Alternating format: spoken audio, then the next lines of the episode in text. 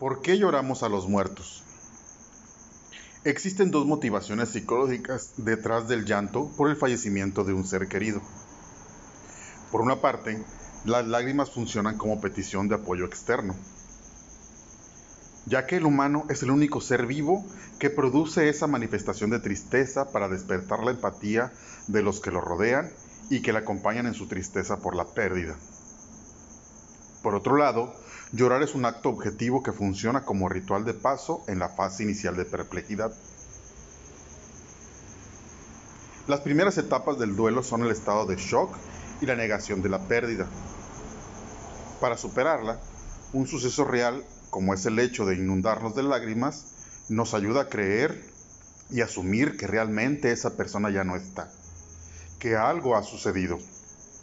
De ahí la sensación de desahogo que produce el llanto.